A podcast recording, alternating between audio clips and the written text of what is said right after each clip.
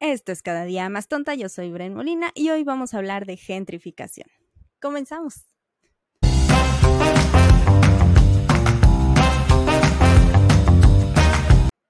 Bueno, antes que nada, muchas gracias por haberle dado play a este nuevo capítulo de Cada día más tonta. Me da muchísimo gusto que estés por acá conmigo. Estoy estrenando micrófono, yo espero que se escuche un poquito mejor que los otros dos capítulos. La idea es que esto vaya mejorando, se vaya escuchando más profesional y que tú lo disfrutes un poco más. O por lo menos que mi voz no suene tan chillona porque tengo esa sensación. Pero bueno, no olvides eh, darle muchas estrellitas, compartirlo y pasarme tus comentarios en redes sociales. Estoy como arroba cada día más tonta podcast en Instagram y en todas las demás como arroba cada día más tonta. Dicho esto, hoy vamos a comenzar a platicar sobre la gentrificación, un tema que está eh, muy en boga estos días eh, aquí en México y en todo el mundo. Entonces, pues me pareció interesante verlo como desde diferentes partes, desde diferentes puntos de vista y, ver a, qué tipo de conclusión extraña llegamos. Em, vamos a comenzar por definir qué es gentrificación. Gentrificación es el fenómeno social en donde un grupo de una clase social más alta llega a un lugar a despojar a una de clase social más baja. Em, viene del British Gentry, que es básicamente decir fifi o popov, pero con una tacita de té en la mano. Eso significa gentry. En los 60 la socióloga Ruth Glass fue la que creó el término gentrificación para justamente referirse a la clase media que se estaba mudando a los barrios que eran tradicionalmente de la clase trabajadora allá en Inglaterra. De ahí, pues ya el término se mudó a Estados Unidos y fue como, eh, es, un fenómeno que se dio mucho en los 60 en diferentes partes del mundo. Eh, aquí en México no fue la excepción. Aquí, pues, eh, sobre todo el centro histórico de la Ciudad de México era muy atractivo para personas dedicadas al arte, pintores, músicos, hippies en general. Y pues comenzaron a habitar la Ciudad de México porque pues estaba llena de cultura, de restaurantes, de lugares bonitos. Entonces esto de la gentrificación no es nuevo y pues es un fenómeno que se viene dando desde hace muchos años. Todo iba relativamente bien hasta el terremoto del de 1985 en donde la ciudad de México quedó derrumbada y pues de ahí muchas colonias quedaron abandonadas, sobre todo la Condesa, la Roma, la Juárez, eh, muchos de los edificios que estaban en esas colonias ya estaban muy deteriorados y esto se da porque en los 70 más o menos el gobierno había congelado las rentas para proteger la economía de las familias. Entonces eso hizo que los dueños de los edificios dijeran, bueno, pues yo no le doy mantenimiento al edificio y ya, y entonces pues estaban ya medio de caidones y pues les movieron un poquito la tierra y se cayeron. Y así se quedaron. Bueno, algunos lograron como eh, restaurarlos, pero la verdad es que sí, eh, por lo que estuve leyendo, sí quedaron como muy abandonados hasta 1996, en donde el gobierno del DF entonces creó un programa que se llamaba Programa Centro Histórico Ampliado. Y lo que querían era justamente que la gente se mudara un poco de la zona céntrica, del centro de la ciudad, hacia, de nuevo, la Condesa, Condesa, este, ¿cómo se llama? Hipódromo Condesa, la Juárez, la Roma, eh, la Santa María la Ribera, toda esa zona, eh, que es como del mismo estilo colonial. Entonces lo que hicieron fue meterle dinero a estas colonias. Como dato curioso, Carlos Slim fue uno de los empresarios que le entró a este proyecto para restaurar la Ciudad de México y funcionó porque después de crear pues estas nuevas edificaciones más modernas, le metieron infraestructura, crearon eh, lugares para eh, recreación, teatros, eh, lugares para conciertos, parques, hubo como un crecimiento en el comercio en esta zona, eso ayudó a levantarla y a partir de ahí, pues, ¡pum!, se fue para arriba, ¿no? Lo que ya sabemos, esta zona siempre ha sido como muy popular en la Ciudad de México. Y este fenómeno de la gentrificación, pues, se había ido dando como poco a poquito Muchos extranjeros comenzaron a llegar ahí ya desde hace bastante tiempo.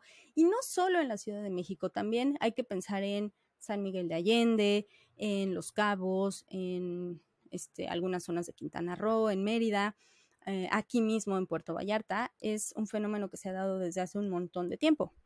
¿Cuál es el problema? Bueno, que recientemente se ha vuelto como exponencial. Ha pasado como muy rápido y están desplazando de manera muy rápida a la gente. Entonces, como que todo se ha ido acelerando y eso ha dejado en desventaja pues a los que menos tienen o a los que están siendo obligados a salirse de esas zonas para buscar hogar en otros lugares. Aquí se le atribuye a la pandemia y Airbnb, pero yo creo que también tiene que ver un poco el terremoto de 2017. Yo me acuerdo, yo estaba viviendo en la Ciudad de México cuando eh, pasó y me acuerdo que hubo también muchísima gente que salió corriendo y se fueron como a, a zonas aledañas de la ciudad. Y, por ejemplo, Querétaro, Querétaro se llenó de citadinos de por sí, pobres queretanos, ya los invadieron, pero de por sí Querétaro ya, ya era como Ciudad de México bis y después del terremoto todavía más. La cosa es que cuando pasó, uno hubiera pensado que eh, pues la plusvalía de la zona iba a decaer y no, se fue para arriba porque mucha gente, mucho extranjero decidió llegar a, la Ciudad de México a pesar de los riesgos, porque todavía hay varios edificios que están ahí como en la rayita, ¿no? Pero bueno, ese es otro tema. Eh, yo creo que tiene que ver un poco desde ahí que se empezó a acelerar, ¿no? Muchos edificios se quedaron vacíos, eh, los restauraron, los, les pudieron meter inversión y ahora los rentan mucho más caros y los rentan a extranjeros, ¿no? Pero em, recientemente, pues como te decía eh, hace unos segundos, em, la pandemia. Cuando empezó la pandemia, mucha gente tenía como esta onda de de trabajar desde casa. Y la Ciudad de México es ideal para trabajar desde casa porque para extranjeros, porque es una ciudad que lo tiene todo, que es muy bonita, que zonas como la Condesa y como la Roma todavía son seguras em, y es muy barato para ellos. Eh, un, un, lugar por el que pueden pagar aquí 1.300 dólares, que son como 25 mil pesos más o menos. Eh, perdón mi, conversión, pero ahorita el dólar está tristeando, entonces no estoy segura. Pero si viven en Nueva York o en una ciudad eh, o en San Francisco, por ejemplo, ni en drogas encuentran un departamento como el que pueden rentar en la Ciudad de México por ese precio. Entonces, por supuesto que es muy atractivo venirse para acá. Y entonces, pues aprovechando la pandemia, que todo el mundo estaba trabajando desde casa, comenzaron a llegar a la Ciudad de México todas estas personas. Y de nuevo, no solo a la Ciudad de México, aquí a Vallarta, nada más para que te des una idea, yo llegué hace cuatro años y llegué a un estudio chiquito, cómodo, chiquito, el edificio no es nuevo, pero está bien, tiene alberca, está cerca de la marina, pero no está en la marina, es el equivalente a decir que vives en Polanco cuando en realidad vives en Legaria, pero estás ahí como en la rayita, entonces puedes decir que vives en Polanco, pues e, el edificio está y no está en la Marina. Yo hace cuatro años pagaba 8 mil pesos al mes por ese estudio y me parecía caro, pero era eso o vivir en un cuarto con cucarachas, historia real. Entonces preferí pagar un poquito más y estar cómoda. Mm, para fines de este programa me puse a investigar en cuanto estaba el estudio. No encontré el mismo, pero encontré uno igualito. Estoy segura que hasta está en el mismo piso. Eh, me atrevería a decir que la decoración y la remodelación que le hicieron al estudio en el que yo vivía era mucho mejor. Y este lo están rentando en 25 mil pesos al mes. Y yo dije, no inventes. O sea, si yo hubiera llegado ahorita a Vallarta, no, o sea, me hubiera quedado en el cuarto con las cucarachas y probablemente ese también ya está muy caro, entonces quién sabe dónde hubiera vivido. Y la, la, la cosa es que no es solo la renta de las casas, también es eh, la venta. también el precio de las casas para casas, departamentos, de la vivienda en general, ha aumentado un montón. Yo, eh, y esta es una confesión, así como Homero Simpson que come flores en el baño, em, uno de mis hobbies es ir a ver casas muestras en donde están construyendo.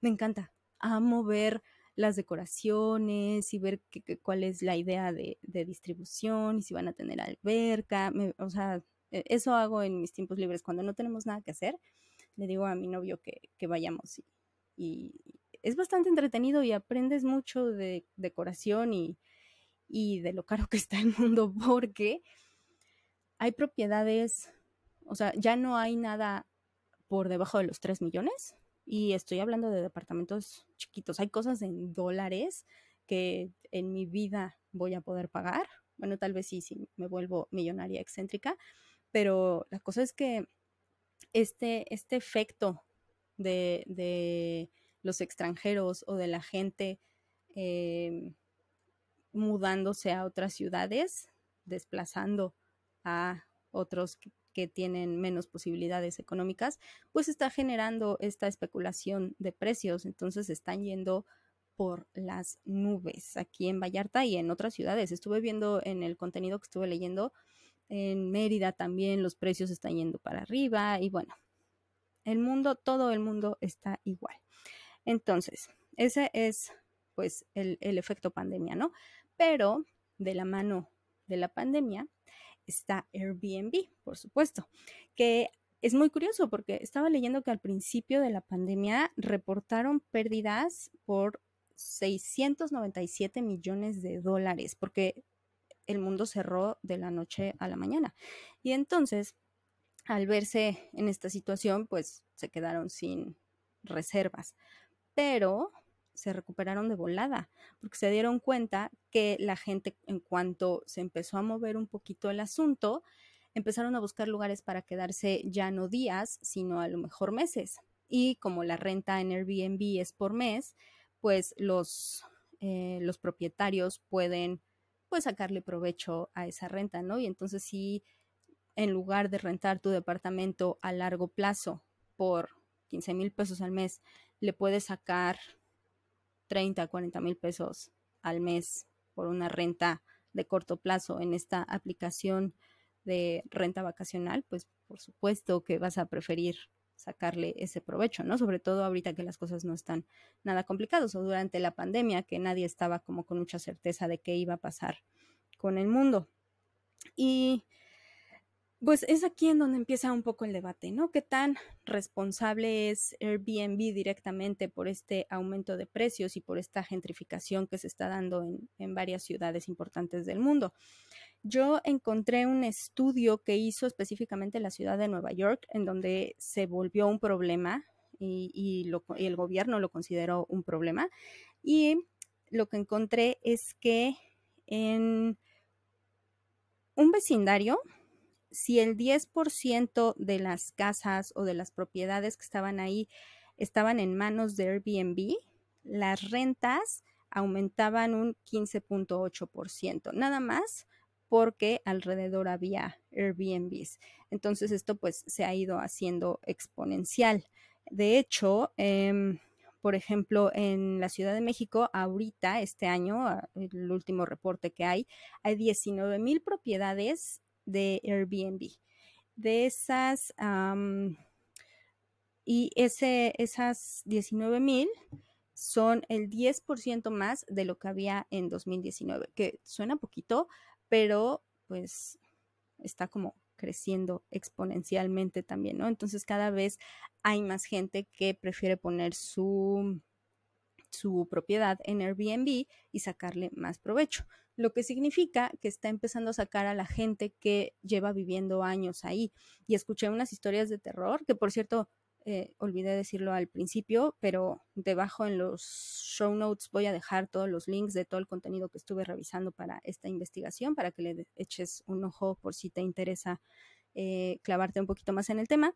Pero eso, escuché unas historias de terror de gente que llevaba viviendo 20, 30 años en un edificio, en vecindades, por ejemplo, que que realmente nadie estaba pelando las vecindades, pero ahora con Airbnb, pues los dueños decidieron restaurarlas, darles una pimpeadita y les están viendo este, el simbolito de dólares.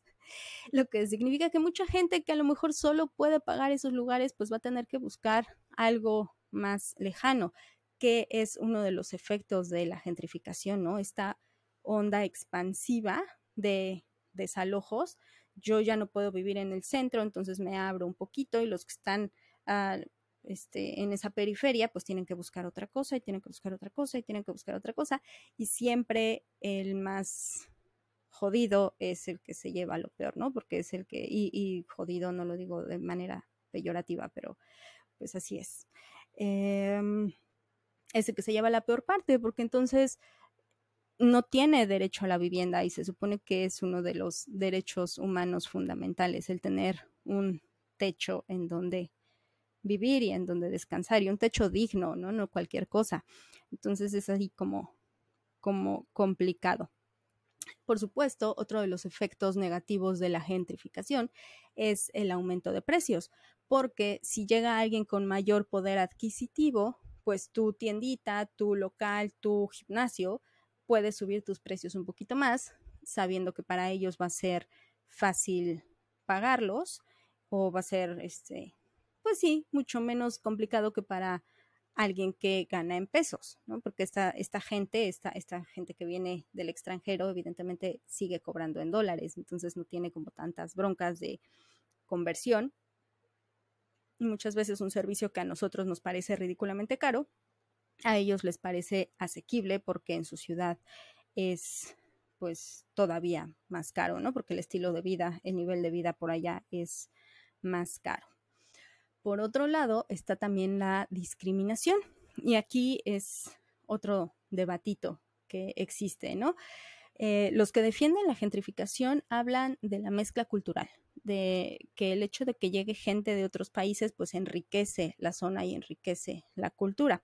Lo que dicen los detractores es todo lo contrario. Esta gente no viene a mezclarse con los locales, ellos vienen a crear su propia comunidad y a adaptar el, el barrio a su conveniencia, ¿no? Muchas veces, muchos ejemplos que ponía, ¿no? Que, que un, una tiendita de la esquina de repente ya es un estudio de yoga o ya es un, este, ahora le llaman laptop café.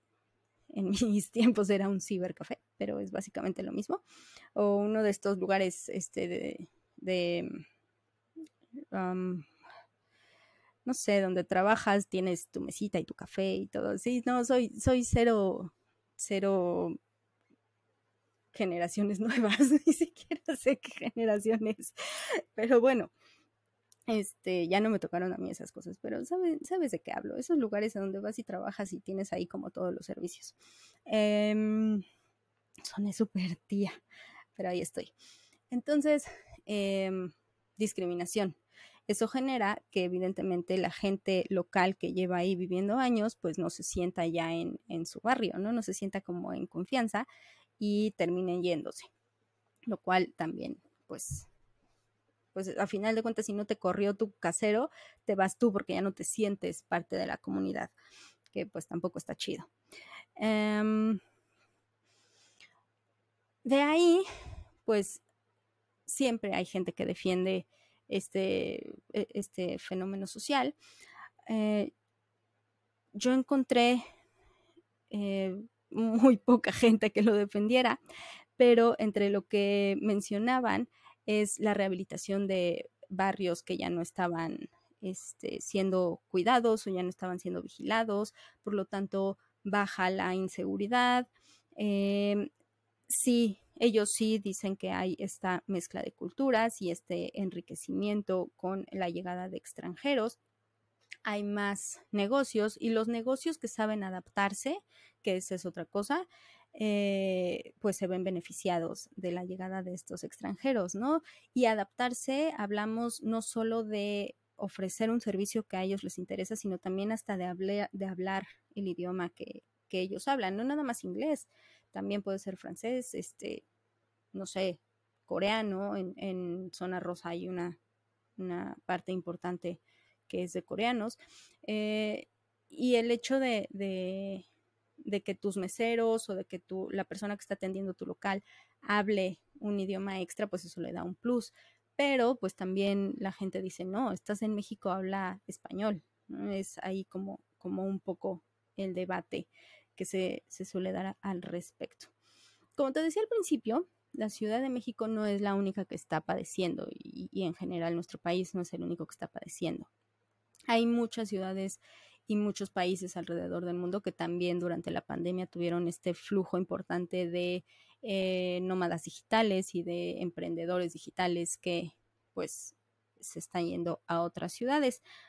Sin embargo, ellas lo están viendo desde otro punto de vista o lo están tratando de regular. Por ejemplo, en España, en Japón, en Portugal, en Costa Rica, ya hay visas para nómadas digitales y esto ayuda no solo a tenerlos regulados, a tenerlos contados, sino también a pues poderles poner algún tipo de impuesto que de cierta manera regrese al país lo que pues lo que están consumiendo, ¿no?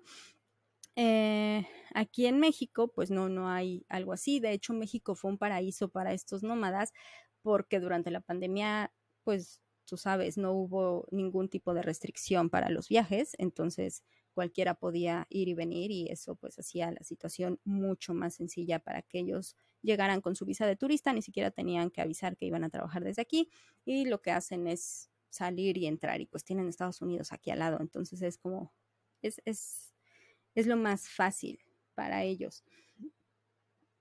Por otro lado, hay otras ciudades que sí se están yendo directamente contra Airbnb para, eh, pues, contrarrestar un poquito el efecto de los precios de la renta y de la vivienda. Por ejemplo, en París solo te permiten rentar 120 noches al año tu vivienda, no más. Entonces, sí le puedes sacar provecho a ese cuartito que tienes en tu casa o a ese departamento que tienes por ahí, pero solo 120 noches al año.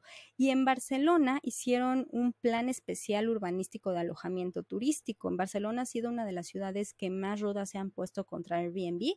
Tienes que sacar un permiso si quieres rentar tu propiedad.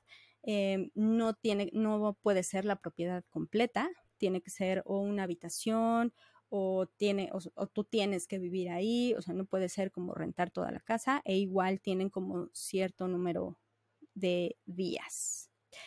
Aquí en México, ¿qué se está haciendo? Aquí en México, el gobierno de la Ciudad de México fue muy criticado hace unas semanas justo porque anunciaron un plan que van a lanzar junto a Airbnb y la UNESCO para promover la ciudad como un paraíso para, como si no fuera ya un paraíso, pero para promover todavía más la Ciudad de México para estos nómadas digitales. Y pues eh, lo que plantearon es que van a expandir un poco las, la, la, idea es expandir el territorio que abarca Airbnb. Ahorita si tú ves, te voy a dejar en, en los links un mapita de cómo está distribuido Airbnb en la Ciudad de México y parece que tiene como mucha viruelita al centro y después así como ya poquito se va esparciendo. Um, la idea es esparcir un poco más de esa viruela promoviendo otras delegaciones que no sean nada más la Cuauhtémoc y la Benito Juárez, eh, para que estos nómadas digitales se vayan a vivir también a la Gustavo Madero, a la Álvaro Obregón, este, a Xochimilco, y a otras partes en donde pues también la gente puede sacarles provecho. Eh, la UNESCO va a meter ahí la mano, pues haciendo como toda la promoción cultural de las zonas y como todos los eventos referentes, ¿no? Eh, la Ciudad de México no es la única que está metida en este acuerdo con Airbnb. Eh, también tienen acuerdos con otras 11 con otros 12 estados, me parece. Querétaro, Jalisco, Em, Quintana Roo y otros. Te voy a mentir y no me aprendí todos, pero esos son como San Luis Potosí también está por ahí, Baja California, o sea, tienen ahí como varios acuerdos y todos van em, pues con esta intención de crecer Airbnb en el país para los emprendedores y nómadas digitales. Eh, por supuesto, esto trajo muchísimas críticas porque lo que dicen es que lo único que hacen es hacer más grande la gente o más rápida eh, el proceso de, la gentrificación. Em, y puede que sí, pero, ah, y, yo no soy muy defensora de ningún gobierno. Y eh, de hecho, miento muchas madres cuando escucho las noticias. Lo digo con orgullo. Pero a mí no me pareció tan mala idea después de analizarlo. A final de cuentas, pues creo que eso va a ayudar a, a, a detener la velocidad con la que están creciendo los precios en ciertas zonas, ¿no? Y a lo mejor va a hacer más, a difuminar esta onda expansiva que se está creando al ir aventando a los locales hacia las afueras, ¿no? Entonces, si repartes bien a estos nómadas digitales, pues puede que, este fenómeno que que a final de cuentas no va a dejar de pasar, que, no, no creo yo que haya manera de detenerlo, porque tampoco le vamos a prohibir a la gente que venga, porque es verdad que dejan dinero. De hecho, en los últimos 10 años han dejado una derrama económica de 1.7 millones de dólares en México. Entonces, pues no está mal. Si, si producen eh, trabajos aquí, si, si generan dinero, pagan impuestos indirectamente porque pues pagan el IVA y el ISR y todo eso cuando consumen y son buenos consumidores. Entonces, pues no, no les podemos decir váyanse, aunque mucha gente lo está haciendo y, se está tomando la molestia de hacerlo en inglés. Pero creo que esta medida de, de abrir un poquito más los otros espacios ahora, el reto es hacer atractivos esos espacios, ¿no? Porque pues yo vivía en la Gustavo Madero mucho tiempo y, no es precisamente un lugar al que yo quisiera llevar a mi amigo el extranjero a vivir. Pero, pues si logran encontrar puntos que sean bonitos, que sean seguros y que tengan las mismas facilidades, o por lo menos que simulen las mismas facilidades que colonias como la Condesa, pues tal vez eso ayude a, mitigar el asunto. Em, y pues nada, esa es la situación en la que nos encontramos con la gentrificación. Ahora, también habría que ver de qué manera podemos hacerlo, porque no podemos dejar todo en manos del gobierno, creo yo, me parece que todos estamos de acuerdo con eso, deberíamos estar de acuerdo con eso. Eh, ¿Qué podemos hacer nosotros como personas? Pues para tratar de, de interactuar con este fenómeno social. Eh, y yo lo estaba pensando, por ejemplo, el hecho de tener una propiedad no, no te da el derecho de especular con su precio en, una forma abusiva. Y hay gente que me dirá que sí, que de eso se trata el capitalismo y si la gente está dispuesta a pagarlo, yo voy a ofrecerlo en ese precio. Y sí, pero no, porque uno de los argumentos que están dando la gente y los activistas que están saliendo a pelear por una vivienda justa, no solo en la Ciudad de México, sino en el resto del país, es que el artículo 27 de la Constitución asegura y lo tengo aquí, te lo voy a leer. está chiquito, no te vayas. Dice, la nación tendrá en todo tiempo el derecho de imponer a la propiedad privada las modalidades que dicte el interés público, así como el regular en beneficio social el aprovechamiento de los elementos naturales susceptibles de apropiación con objeto de hacer una distribución equitativa de la riqueza pública, cuidar de su conservación, lograr el desarrollo equilibrado del país y el mejoramiento de las condiciones de vida de la población rural y urbana. O sea, básicamente si estás abusando con tu propiedad privada, el gobierno se puede meter y puede regular precios. Y no queremos que pase eso porque ya lo hicieron en los 70 y no funcionó. Lo único que pasó es que los propietarios no invirtieron en sus viviendas y al final pues nadie salió ganando, ¿no? Entonces, para que no pase esto, pues a lo mejor como propietario podría ser un poco más consciente de, pues, sí está chido sacarle provecho a tu propiedad, pero a lo mejor, digo, no te vas a hacer millonario. Entonces, o tal vez sí, pero no, la cosa es ser éticamente responsables con lo que tenemos para que podamos crecer como sociedad, pues más o menos parejo, que, de por sí la situación está bien compleja y no todos tenemos las mismas oportunidades, pero pues eso podríamos hacer como propietarios. Y por otro lado, pues si tu barrio ya está lleno de extranjeros, no les hables feo, no los corras.